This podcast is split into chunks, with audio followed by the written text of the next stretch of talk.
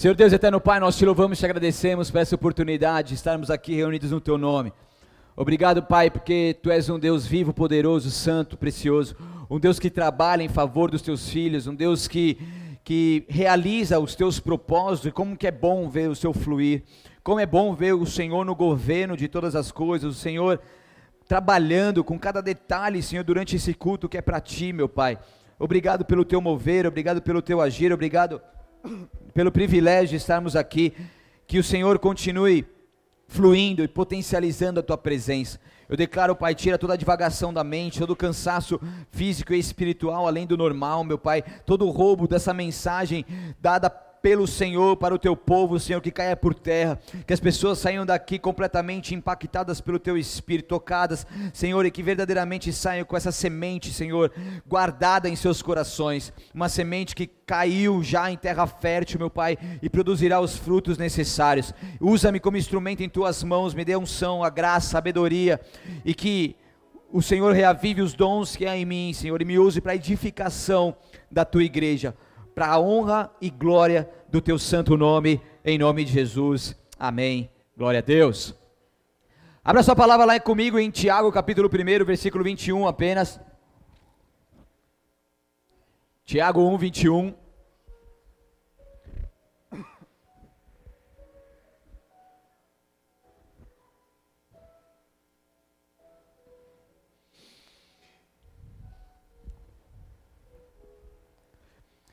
Tiago capítulo 1, versículo 21, a palavra de Deus é assim: Portanto, removam toda impureza e maldade e aceitem humildemente a palavra que lhe foi implantada no coração, pois ela tem poder para salvá-los. Até aí.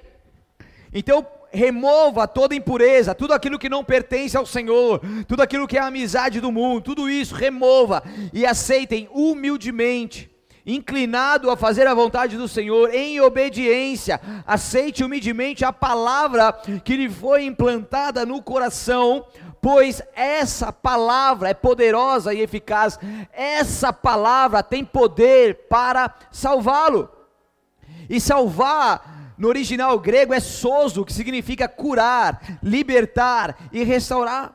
Então a palavra de Deus, a palavra viva do Senhor, a Bíblia Sagrada, as palavras proferidas desse altar, as palavras de vida mediante o agir de Deus, o fluir de Deus, essas palavras, elas têm o poder de curar, de libertar e de restaurar. Quantos de nós um dia estávamos ali, tristes, maus, perdidos, e de repente lemos a palavra do Senhor e aquilo veio como uma vida para nós? Como não? Veio como vida para nós. Veio, veio uma vida do próprio Deus sobre as nossas vidas, por quê? Porque a palavra de Deus ela tem esse poder. Quantas vezes nós estávamos ali em situações e de repente uma palavra desse altar ou de algum líder, alguma coisa que você ouviu da parte de Deus através de alguém e isso vem como uma rema na sua vida. Isso vem como, como uma cura no seu coração. Isso vem te ativando de uma forma sobrenatural, que te traz uma libertação e uma restauração. Quantas vezes o Senhor trouxe palavras para as nossas vidas que mudou todo o, o nosso, o nosso destino, a nossa história a partir de então porque a palavra tem esse poder, e eu creio nessa palavra, por isso que eu amo a palavra de Deus, por isso que eu, eu, eu sou apaixonado por pregar a palavra de Deus, porque eu sei que enquanto eu estou falando aqui, o Espírito Santo está se movendo, ele conhece cada um de forma individual, e ele já está fazendo com que essa palavra venha penetrar no seu coração de forma específica trazendo um propósito específico para a sua vida. E se você estiver aqui comigo nessa noite e entender isso e se abrir a isso humildemente, as coisas vão começar a mudar mais e mais na sua vida. Então, quando nós nos enchemos da palavra de Deus, a nossa alma passa por uma verdadeira lavagem, uma cura, uma lavagem, né? A poda nada mais é do que a palavra de Deus trazendo essa poda, cortando tudo aquilo que não pertence, que está atrapalhando o crescimento. A palavra de Deus vem como essa poda, a palavra de Deus vem lavando, para que haja realmente essa restauração de Deus em nossas vidas. E isso faz com que nós venhamos ser impedidos de andar segundo a embriaguez deste mundo que desagrada a Deus. Então, quanto mais eu entendo isso, quanto mais eu vivo isso, quanto mais eu busco a palavra de Deus, mais eu sou lavado por Ele, mais eu sou curado por Ele, mais eu sou liberto, mais eu sou restaurado e mais eu consigo viver cheio do Espírito Santo ao ponto dessa da embriaguez do mundo não me contaminar. Estão comigo ou não? Jesus é o Verbo vivo, Ele é a palavra, Jesus é a palavra. Abra comigo lá em Gálatas capítulo 5, versículo 16 e 17 apenas.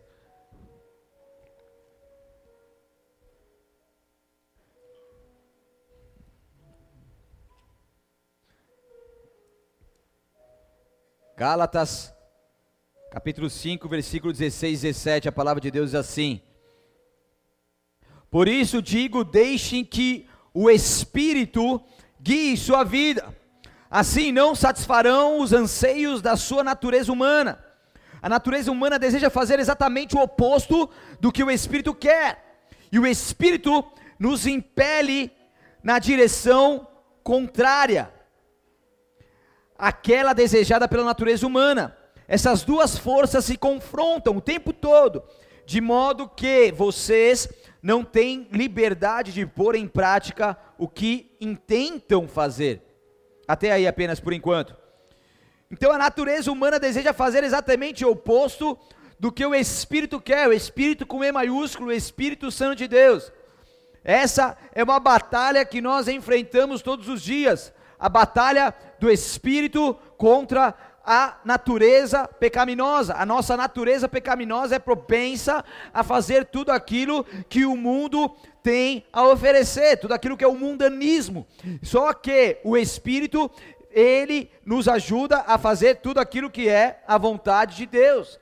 Então aqui refere-se à condição dos Gálatas ou qualquer outro que caia da graça e esteja buscando então a perfeição por meio da carne e de seus próprios esforços. O que ele estava falando aqui, Paulo estava falando ao Gálatas, ei, entenda uma coisa, a natureza humana deseja fazer exatamente o oposto, e o Espírito nos impele na direção contrária. Então, quando vocês continuam se esforçando dessa forma, vocês estão querendo uma perfeição por meio da carne, por meio de seus próprios esforços. Então, o que, que Paulo estava alertando o Gálatas aqui, todos nós, é que nós não devemos buscar uma perfeição, um aperfeiçoamento com o Senhor na força do nosso braço, mas nós precisamos humildemente se humilhar na potente mão do Senhor, porque é Ele que vai trabalhar em nosso favor e fazer com que nós venhamos viver tudo aquilo que Ele tem para nós e através de nós.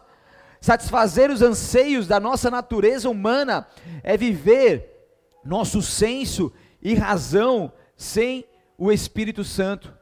Então aqui estava falando satisfazendo os anseios da nossa natureza humana, é quando o Espírito de Deus já não mais reina em mim. E quem reina em mim é apenas a minha carne, a minha vontade, e isso faz com que eu viva com senso e razão, sem a direção do Espírito Santo. E daí eu passo a ser o meu próprio Deus, eu passo a governar a minha própria vida, eu passo então a seguir os meus próprios passos. E imagine então a perdição que é. É como a criatura falasse: Criador, obrigado, você me fez, mas a partir de agora eu que toco o barco. Imagina o vaso falando pro oleiro: Obrigado, você me fez, estou bonitinho, mas a partir de agora eu que toco minha vida. Então é contraditório um ser humano tentar agir e andar de acordo com a sua própria vontade, com a sua razão, com o seu senso. E isso é completamente contraditório com aquilo que Deus tem para nós. E nessa batalha travada de todos os dias, nós precisamos então nos render a Deus. Nós precisamos nos render à fonte da vida, porque só Ele vai poder, vai, vai, vai nos dar condição de verdadeiramente viver o que o Senhor tem para nós. Quando Deus está ali criando os céus e a terra, em Gênesis 5:1, Deus disse: "Façamos o homem nossa imagem conforme nossa semelhança". E isso então era algo de Deus, do Espírito Santo e Jesus já aqui, a trindade, porque façamos, não é eu faço, não é façai, mas é façamos, nós façamos o homem, nossa imagem, conforme nossa semelhança. Então o homem foi criado nisso, foi criado para ser a semelhança de Deus. Ele foi feito como Deus, em caráter e em personalidade. Em todas as escrituras, o ideal e alvo exposto diante do homem é o de ser semelhante a Deus. E ser como Deus significa ser como Cristo, que é a imagem do Deus invisível. Jesus Cristo veio à terra e morreu por nós, como um ser que é o nosso referencial. Para que você conheça a Deus, você precisa olhar para Jesus, você precisa andar com Jesus, conhecer Jesus, porque Ele é o caminho, a verdade e a vida. Não existe acesso a Deus, ao trono da graça, se nós não nos rendermos a Jesus primeiramente. Então Jesus é o Deus Filho que veio ao mundo e dar o exemplo de como nós devemos agir. E quando nós falamos que somos cristãos, nós estamos falando que estamos todos os dias nos esforçando para sermos parecidos com Cristo Jesus. Então o homem, na verdade, ele tem um corpo que ele é feito do pó da terra.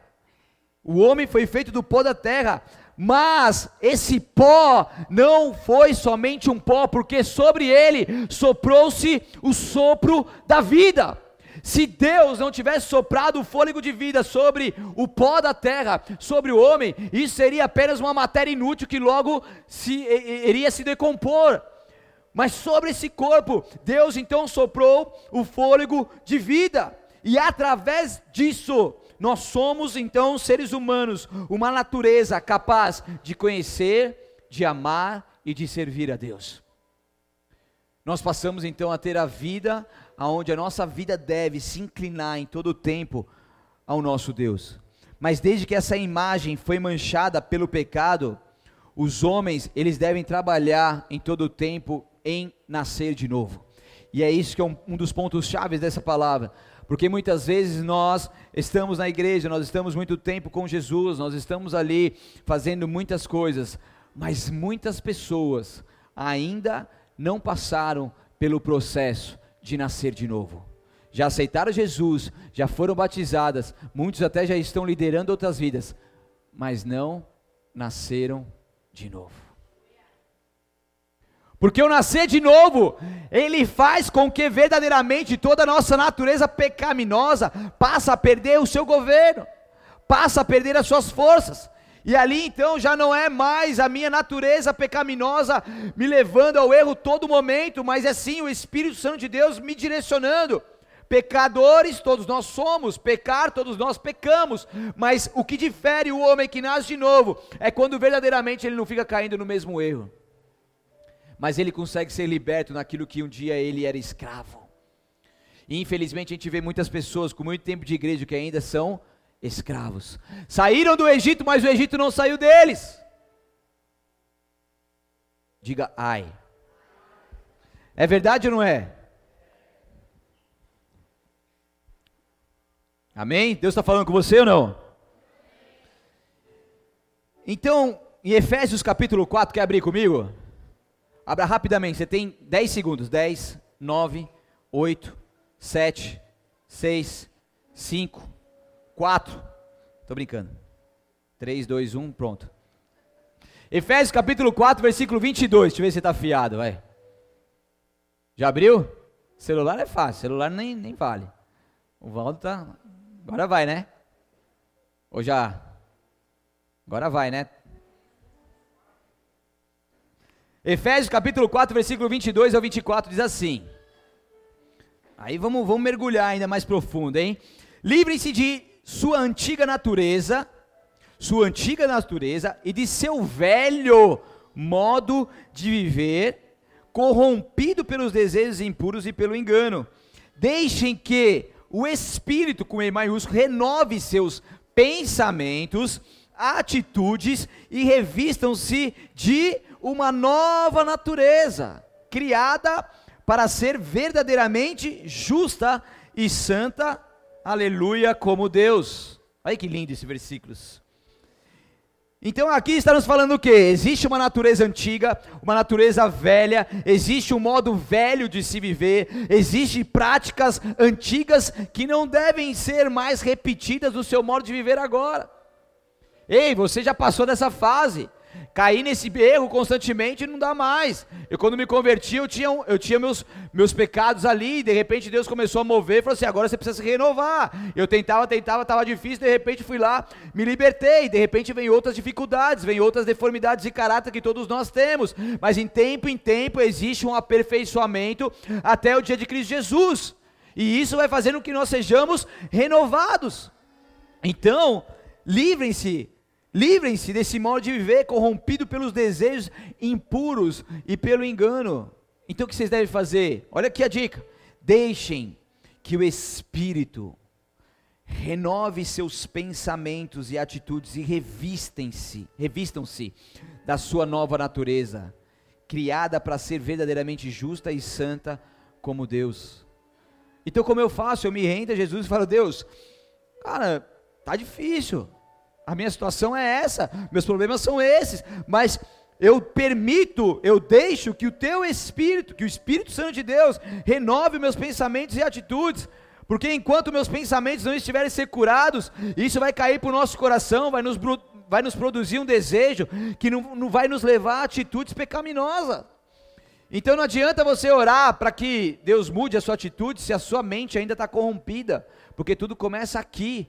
A sua atitude apenas é consequência daquilo que já se corrompeu aqui dentro da mente. É ou não é? Começa aqui, ninguém peca da hora para outra. Aí o cara caiu de repente, não caiu de repente, a mente dele já estava ali, ó. Tempo em tempo sendo martelada e aquilo foi crescendo na sua mente, caiu para o seu coração, o desejo aumentou e fez com que ele então caísse. Um erudito da língua grega aponta o fato de uma das palavras gregas traduzidas por homem, que é antropos, ele disse que essa combinação de palavras significa literalmente aquele que olha para cima. Homem, a sua, o seu significado literal, segundo esse erudito, é aquele que olha para cima. Homem não é homem, homem, eu, tipo eu, homem, mas é homem pessoas. Então todos nós somos filhos de Deus e todos nós precisamos viver como aquele que olha para cima, ou seja, eu sempre tenho um Deus acima da minha vida, eu sempre estou sobre um governo divino, eu sempre tenho um soberano Deus que está ali, e em todo tempo eu estou aqui para fazer a vontade dele acima de todas as coisas. Sabe por que, que o judeu usa o kippah? Porque o kippah ele coloca sempre ele, ele declara que existe sempre um Deus acima dele, existe uma proteção divina. Eu estou submetido ao meu Senhor Deus. Amém? E é isso. É isso que nós devemos viver. Eleva meus olhos para os montes, de onde me virá o socorro? Meu socorro vem de quem? Vem do Senhor, o que fez os céus e a terra. Ele é o nosso socorro, Ele é o nosso Deus. Nós precisamos olhar sempre para cima. E nós, quando passamos a conhecer mais intimamente a Deus, nós passamos a ter a mais, mais entendimento de quem Ele é, de quem nós somos para Ele, e as coisas começam a se tornar mais claras, ao ponto de nós verdadeiramente vivenciarmos a Sua plenitude nessa terra. Deus está te chacoalhando, Deus está te levando além, Deus está querendo que você viva algo que você nunca viveu, Deus está querendo que, que algo extraordinário seja despertado aí dentro de você, porque o poder de Deus já está aí, as coisas já estão aí, aleluia!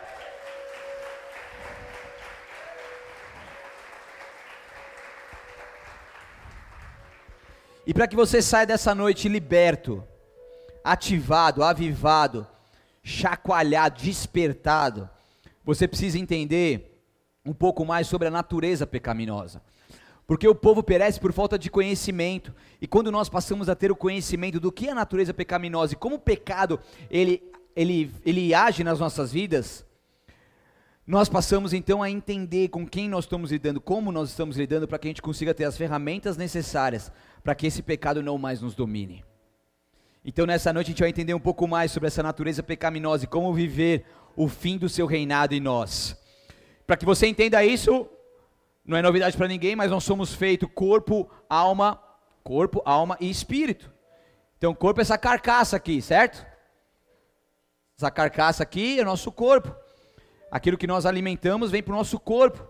A nossa alma são todas as nossas emoções, nossos sentimentos, tudo aquilo que está voltado ao coração, nosso lazer, o nosso relacionamento, tudo isso alimenta a nossa alma. E o nosso espírito é o nosso fôlego de vida, é o sopro de Deus sobre nós, que foi feito por Deus para que haja conectividade com Ele. O espírito do homem foi feito para que haja uma conexão com o espírito de Deus. Amém? Então o espírito ele foi criado, formado, na verdade, pelo Criador, na parte interna da natureza do homem, capaz de renovação e desenvolvimento. Ou seja, é o aperfeiçoamento contínuo, é o progresso contínuo, é o progresso. Salmo 51, 10, o salmista Davi diz assim: Cria em mim, ó Deus, um coração impuro, renova dentro de mim um espírito firme. Ou seja, cria Deus em mim um coração puro, vai renovando, todos os dias renova dentro de mim um espírito firme para que eu não venha me abalar mediante as circunstâncias. O espírito do homem, quando se torna morada do espírito de Deus, é o centro, presta atenção, de adoração, de oração, de cântico, de bênção e de serviço.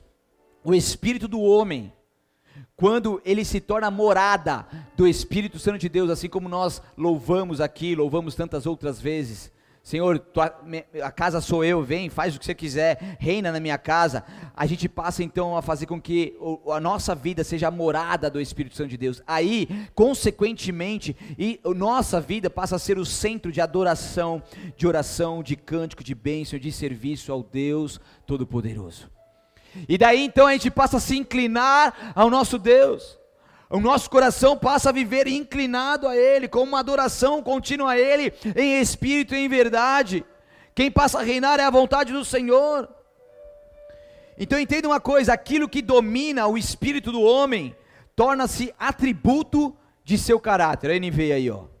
Por exemplo, se o homem permitir que o orgulho o domine, ele tem então um espírito altivo. Provérbios 16, 18 fala sobre isso. Se com, e conforme a influência respectiva que o domine, um homem pode ter um espírito perverso, ele pode ter um espírito rebelde, impaciente, perturbado, um espírito contrito e humilde, pode estar sobre um espírito de servidão, ele pode ser impelido pelo espírito da inveja, porque aquilo que domina o espírito torna-se atributo do seu caráter. Então, se nós permitirmos que alguma coisa maligna nos domine, isso vai fazer com que nós tenhamos essa deformidade no nosso próprio caráter. Estão comigo ou não? Como que a pessoa torna-se com essas deformidades de caráter? A partir do momento que isso passa a reinar no seu espírito. Por que, que as pessoas se tornam mentirosas? Porque eles permitem que a mentira comece a reinar no seu espírito e aquilo que antes era algo pequeno, aquilo passa a ser algo da vida. Tem pessoas que mentem todo o tempo. A pessoa está aqui na esquina, ela fala: Meu, eu estou lá em casa, a gente, sei lá, eu estou em casa ainda, fala que está na esquina. Pessoas mentem todo o tempo. Então elas estão submetidas. E isso passa a ser já uma deformidade de caráter. Amém? Isso não é mais um pecadinho, mas isso é algo que já está no caráter. Por isso que o NV é importante, porque isso faz com que as pessoas venham viver uma nova vida. E as pessoas começam a enxergar: eu tenho essa deformidade, eu tenho um espírito per perturbado, impaciente, um espírito rebelde, um espírito perverso, e eu preciso dessa cura. E isso vai vir como uma cura, é um trabalhar. Porque quando as paixões vis, exercem o domínio e a pessoa manifestar um espírito perverso, significa que a alma, ou seja, a vida egocêntrica ou a vida natural, ela destronizou o espírito. Então, quando eu passo a me render essas paixões, o Espírito de Deus já está destronizado da minha vida. Estão comigo ou não? É sério o negócio. Não dorme, Ivan, é sério. Cutuca ele aí, Luan. Depois você vai repetir tudo aqui. Tá quase dormindo, né, Ivan? Eu falei que é pesado o negócio, mano. Não dorme, mano, que você vai perder a benção. Se tiver alguém dormindo do meu lado, do seu lado, dá uma cena, uma cena aí para eu ir até ele, chamar ali a atenção. Brincadeira. Então, quando isso acontece, é fruto do quê? Do espírito que lutou, mas perdeu. O homem é vítima então de seus sentimentos e apetites naturais. O homem então é canal. Então o espírito já não, não domina mais. E essa impotência se descreve como um estado de morte. Dessa maneira, há necessidade então de receber um espírito novo que se dá através do arrependimento. Então a pessoa que é vítima dos seus sentimentos, dos seus apetites, ela se torna um homem carnal. Isso é a diferença do homem carnal e do homem espiritual. A gente vai entender um pouco sobre isso. Ezequiel 18:31 diz: "Deixem toda a sua rebeldia para trás e busquem, buscar é uma ação contínua. Busquem um coração novo e um espírito novo." Espera aí, mas por que ter um coração novo e um espírito novo? E somente aquele que originalmente soprou no corpo do homem o fôlego de vida, ele pode soprar na alma do homem uma nova vida espiritual. Somente o Espírito Santo de Deus, ele é poderoso o suficiente para regenerar a alma humana. Por isso que nós precisamos sim de um coração novo, um espírito novo, porque muitas vezes nós permitimos que o nosso coração ele seja controlado pelas nossas paixões, pelas concupiscências da carne. E muitas vezes o nosso espírito passa a ser um espírito voltado às coisas que não são de Deus. É um espírito que está totalmente vulnerável e, e, e, dependente das paixões humanas. Mas o que está falando aqui, deixe para para trás toda a sua rebeldia e busquem em Deus esse coração novo, esse espírito novo. Busquem em Deus aquilo que somente Ele pode dar, através do teu poder chamado Espírito Santo de Deus. Somente Deus, Ele deu o fôlego de vida ao homem, e somente Ele pode dar a vida espiritual ao homem. Somente Ele pode regenerar o homem. E quando isso acontece, o espírito do homem novamente ocupa lugar de ascendência e chega então a ser o homem espiritual. É como os filhos de Deus guiados pelo Espírito. O que é guiado pelo Espírito? Deus, o que tu queres que eu faça? Deus, eu preciso agir de uma forma aqui, como que eu faço? O Senhor está comigo ou não? Eu estou em paz ou não? Eu vou na rebeldia ou vou na obediência? Eu vou na obediência, então eu sou filho. Eu vou na obediência, então eu sou guiado pelo Espírito. Eu estou em todo momento com meu coração inclinado a Ele, porque a minha vontade, todos os dias, é fazer a vontade dEle, porque a minha vontade já não reina mais no meu coração. E isso é a diferença entre o homem carnal que se leva para os seus prazeres, com aquele homem que é espiritual, que se inclina ao Espírito de Deus. Aleluia, vocês estão entendendo, igreja? O pecado perde o seu poder quando nós vivemos sob o governo de Deus. E as coisas, elas.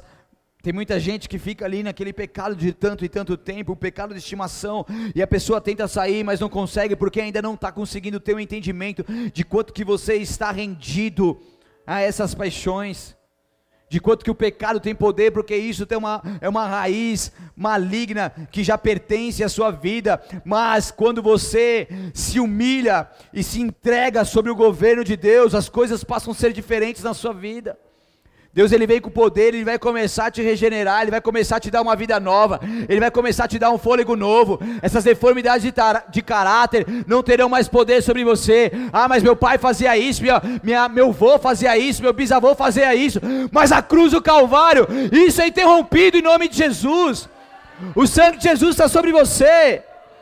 Você não tem que carregar uma maldição hereditária. Você tem que carregar uma nova vida a partir de Jesus. Porque a sua vida era uma uma antes de Jesus e uma outra depois de Jesus.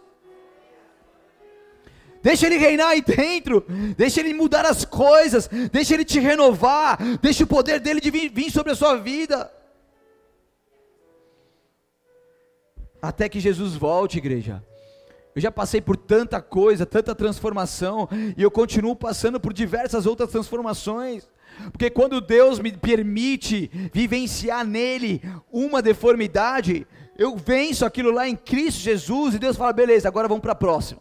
E a gente vai indo, sendo aperfeiçoado, e é essa palavra, e se não há um aperfeiçoamento na sua vida, de um ano para cá, de meses para cá, de cinco, dez anos para cá, alguma coisa está errada. A paixão da carne estava reinando em você. Alguma coisa está errada. E você precisa ter uma reviravolta na sua vida, porque a partir de hoje, o Espírito Santo de Deus é que vai reinar em você. E quando ele reinar em você, as coisas vão mudar. Então eu declaro que daqui para frente as coisas já vão começar a mudar. Agora as coisas já estão mudando, porque você está começando a se inclinar ao Espírito Santo de Deus, e isso vai fazer toda a diferença na sua vida.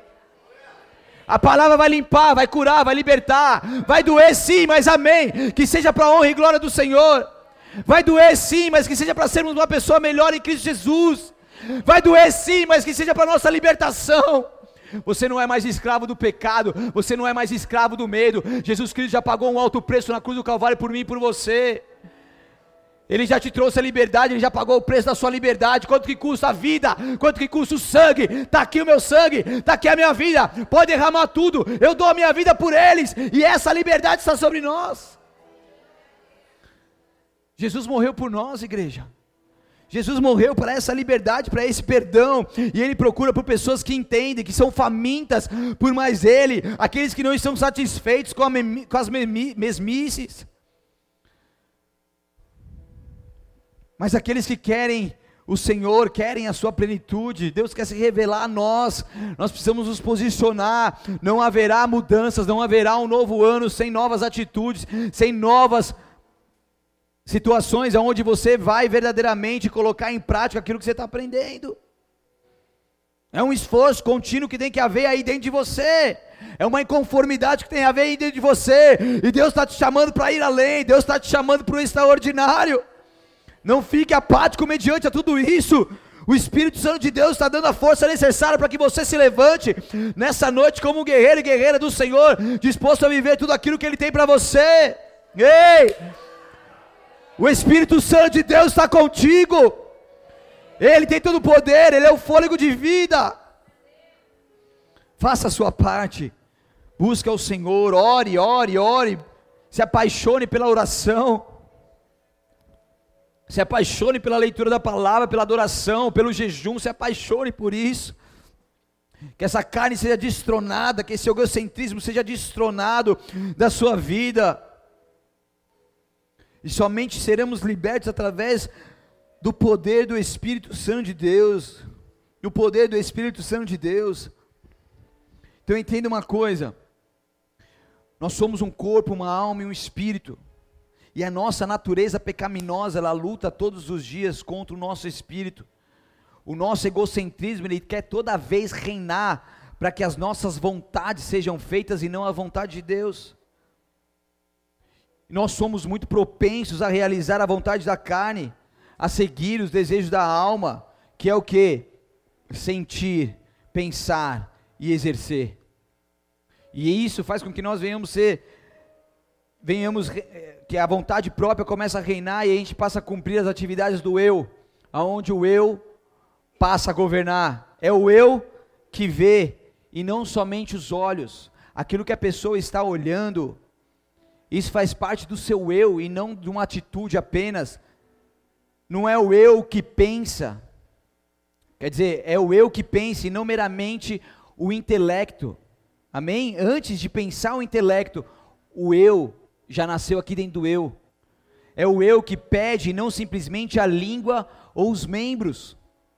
As atitudes que nós tomamos, elas são consequentes de um reinado do eu. Isso já começou aqui dentro. É algo mais profundo.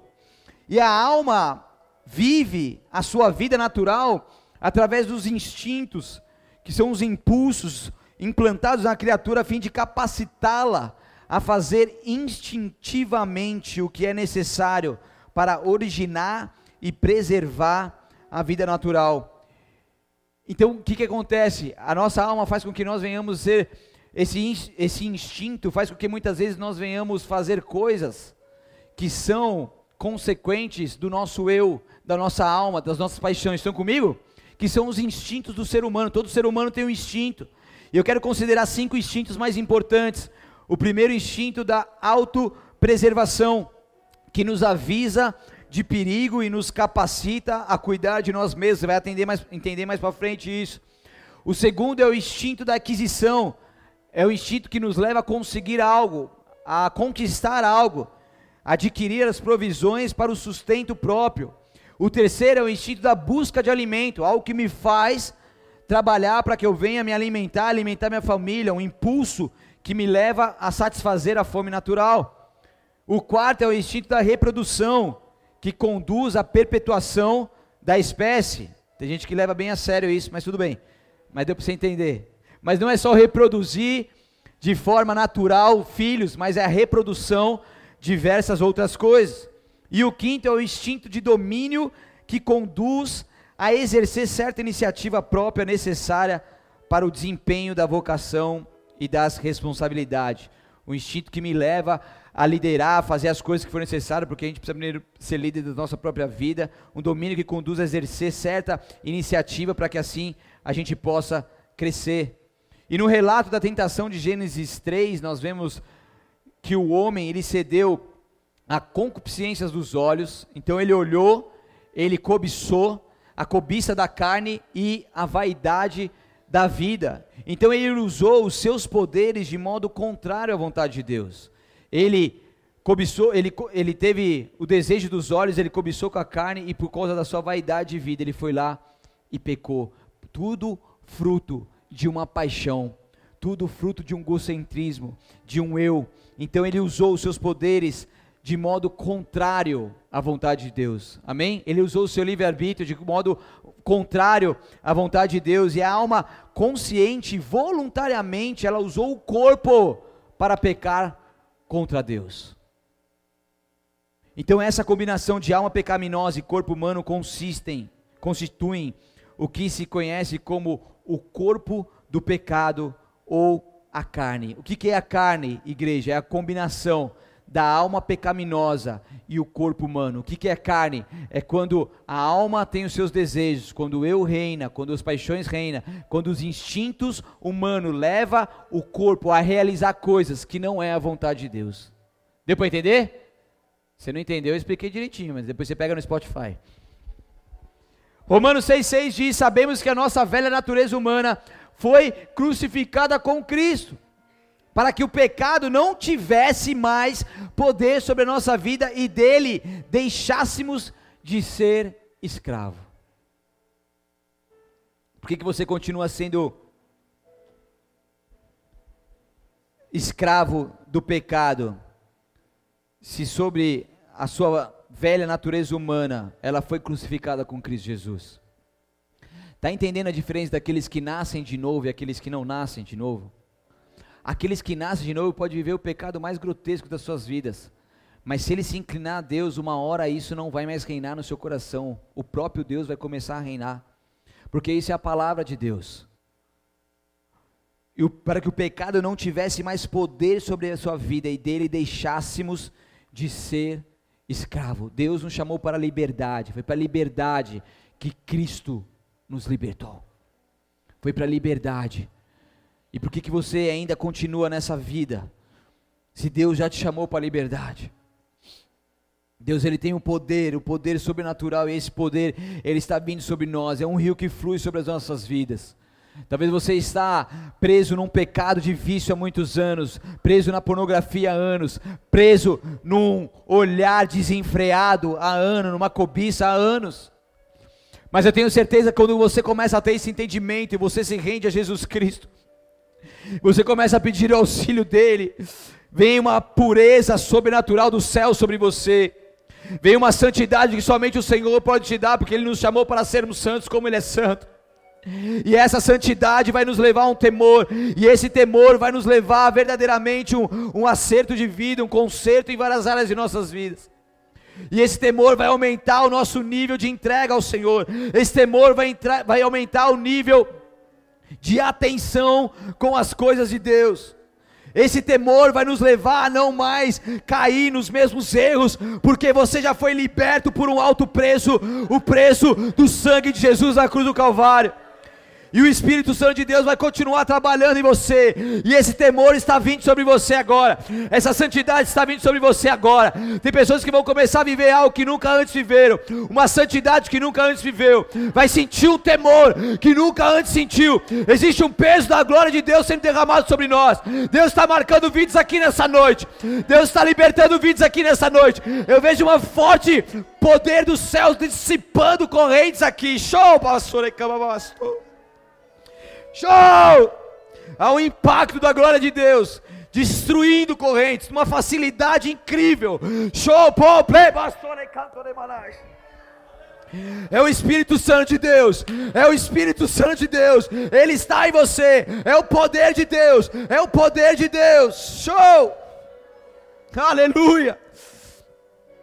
Aqueles que pertencem a Cristo Jesus crucificaram as paixões e os desejos de sua natureza humana. Não são mais minhas paixões, não são mais meus desejos, não é mais o meu eu, não é mais o meu egocentrismo, não é mais a minha carne, mas isso tudo está crucificado em Cristo Jesus. Aleluia! Aleluia!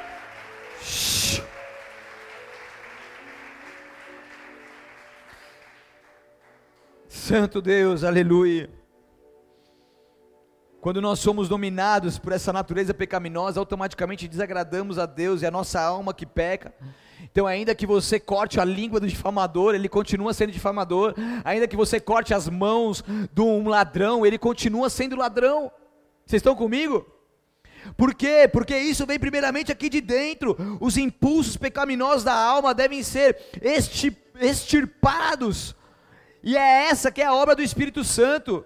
É extirpar tudo aquilo que não pertence ao nosso Deus. É anular, é aniquilar, é arrancar, é jogar no mar de esquecimento, é queimar com teu fogo. Então a carne, ela pode ser definida como a soma total dos instintos do homem mas não como vieram das mãos do Criador, e sim como são, na realidade, pervertidos. É a perversão da carne que foi criada por Deus. Então ela se torna carne, definida como a soma total dos instintos do homem.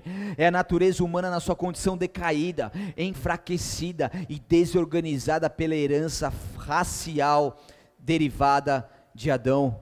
E quando a gente fala de natureza pecaminosa, segura mais um pouco aqui comigo, vem comigo aqui é assim, é aberração dos instintos e faculdade, faculdades dadas por Deus que forma a base do pecado. Por exemplo, o egoísmo, a irritabilidade, a inveja e a ira são aberrações do instinto da autopreservação que a gente aprendeu aqui atrás um pouquinho. Porque a natureza humana é uma aberração desses instintos. O roubo e a cobiça são perversões do instinto de aquisição. O não furtarás, o não cobiçarás, querem dizer não perverterá o instinto de aquisição. Então você está vendo que os nossos pecados, eles são umas aberrações contra esses instintos dados por Deus às nossas vidas. A glutonaria é a perversão do instinto de alimentação, portanto é pecado. A impureza é a perversão do instinto de reprodução. A tirania, a arrogância, a injustiça, a implicância representam abusos do instinto do domínio. É quando esse instinto mal usado leva a nós pecarmos contra o Criador. Deu para vocês entenderem? É sério ou não é? Então a perversão dos instintos reage sobre a alma, debilitando a vontade, incitando e fortalecendo hábitos maus e criando deformações de caráter. E a palavra pecado é traduzida literalmente como tortuosidade. Isso é que tem levado muitas pessoas a uma deformidade de caráter. E quanto mais a pessoa não buscar essa cura no Espírito Santo de Deus, em Deus e no poder dele, mais deformidades ela vai adquirir. Porque uma deformidade leva a uma outra deformidade. É ou não é? O cara furta, depois ele cobiça, depois ele mente, isso vai levando a um abismo, vai chamando outro abismo. Mas nós estamos aqui para te ajudar. Deus ele está aqui para trazer uma palavra sobre a sua vida, para que te realmente te levante nessa noite, te faça vivenciar tudo aquilo que o Senhor tem para você através de você. Em Gálatas 5 fala sobre os frutos da carne. Quando seguem os desejos da natureza humana, os resultados extremamente claros são imoralidade sexual, impureza, sensualidade, idolatria, feitiçaria, hostilidade, discórdia, ciúmes, acessos de raiva, ambições egoístas, dissensões, divisões, inveja, bebedeiras, festanças desregradas e outros pecados semelhantes. Repito o que disse antes: quem pratica essas coisas não herdará o reino de Deus. Quando que surgem os desejos da natureza humana, os resultados são os pecados. Por isso que a gente nunca pode permitir que a natureza humana reine nas nossas vidas. Porque quando ela reina, os seus desejos começam a florar, e quando seus desejos começam a florar, isso faz com que o corpo e a alma pequem contra o Senhor. Colocada sobre o poder do pecado, a alma torna-se então morta em delitos e em pecado. Como Isaú, ele fez uma má barganha, ele trocou a bênção espiritual por uma coisa terrena e perecível. Olha o erro que ele cometeu e olha o erro que muitos de nós temos cometido. E o homem ele é, ele é absolutamente incapaz de salvar-se a si mesmo. E está sem esperança a não ser por um ato de graça que lhe restaure a imagem divina. Façamos o homem a imagem e a semelhança. Você é uma pessoa que Deus criou para ser imagem e semelhança do próprio Deus os mesmos atributos do Senhor Jesus Cristo que veio nesse mundo, Ele está sobre as nossas vidas através do Espírito Santo de Deus e tudo isso a gente pode vivenciar em Cristo Jesus. Em Cristo Jesus. Só que o reino da carne precisa ser destronado nessa noite na sua vida. E felizmente existe um remédio. Fala para o seu vizinho aí, felizmente existe um remédio. Quer tomar o remédio ou não? Passa lá no Bola Care. Cadê o Bola Care? Logo mais vamos ter o Bola Care. Mas daí você vai tomar um remedinho hoje. Vou receitar um remédio para você. Felizmente existe um remédio, a cura dupla, tanto para a culpa como para o poder do pecado. Quanto para a culpa, consequente daquilo que você errou, quanto para o poder do pecado que te escraviza. Porque o pecado é uma ofensa a Deus é exigido então uma expiação para remover a culpa e purificar a consciência. A provisão do Evangelho é o sangue de Jesus Cristo. O sangue de Jesus Cristo, que é poderoso para nos justificar, nos santificar, nos limpar, nos perdoar. É o sangue de Jesus que foi derramado naquela cruz. E quando nós pedimos para que esse sangue venha, o mundo espiritual reconhece que sobre esse sangue não existe nenhuma outra moeda espiritual que seja capaz de ser maior do que ela. Eles reconhecem quando a morte passou sobre o Egito, os filhos de Deus, os hebreus, tinham sangue ali em seus umbrais, e aquele sangue fez com que o espírito da morte passasse, mas não entrasse, porque aquele sangue simbolizava o próprio sangue de Jesus Cristo que seria derramado sobre pelas nossas vidas. E quando o sangue de Jesus sobre, está sobre os umbrais das nossas casas, quando o sangue de Jesus está sobre as nossas vidas, o espírito da morte, o pecado, a natureza pecaminosa, as paixões, o eu, não podem nos dominar. Porque aqui é uma casa e essa casa tem um dono, e esse dono se chama Deus, e aqui ninguém mais entra, e aqui só existe um Senhor. A natureza pecaminosa não vai mais ser propensa a fazer essas coisas de erros. Esses pecados não serão mais pecados que nós cometeremos. Errar, a gente vai continuar errando. Mas o próprio ditado diz: quem erra duas vezes o mesmo erro é o quê? Deixa para lá. Amém, igreja? Errar a gente vai continuar errando, pecar a gente vai continuar pecando, mas não nos mesmos. Não dá mais para a gente ficar cometendo os mesmos pecados. E o segundo, o primeiro remédio é o sangue de Jesus, e o segundo visto que o pecado traz doença à alma e desordem do ser humano. Porque o inimigo ele veio para trazer desordem. E quando ele consegue isso, o nosso corpo fica todo agindo de forma contrária ao Criador. Isso é uma desordem. Requer-se então um poder curativo e corretivo, e esse poder é justamente aquele provido pelas operações internas do Espírito Santo que endireita as coisas tortas da nossa natureza e põe em movimento certo as forças de nossa vida. Você tem o sangue de Jesus, você tem o Espírito Santo. Você tem isso sobre a sua vida. Os resultados são o que? Os frutos, os, o fruto do Espírito. O amor, a paz, a longanimidade, a benignidade, a bondade, a fidelidade, a mansidão, a temperança. O pecado é tortuosidade da alma, como eu falei aqui. Mas a justiça é a sua retidão. Em outras palavras, o Espírito Santo faz-nos justos.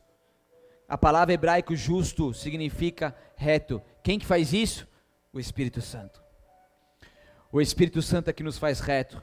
O Espírito Santo é que tem esse poder. E hoje eu declaro o começo, que começa o fim do reinado da carne em sua vida de uma vez por todas, em nome de Jesus. Feche seus olhos, abaixe sua cabeça. Aleluia.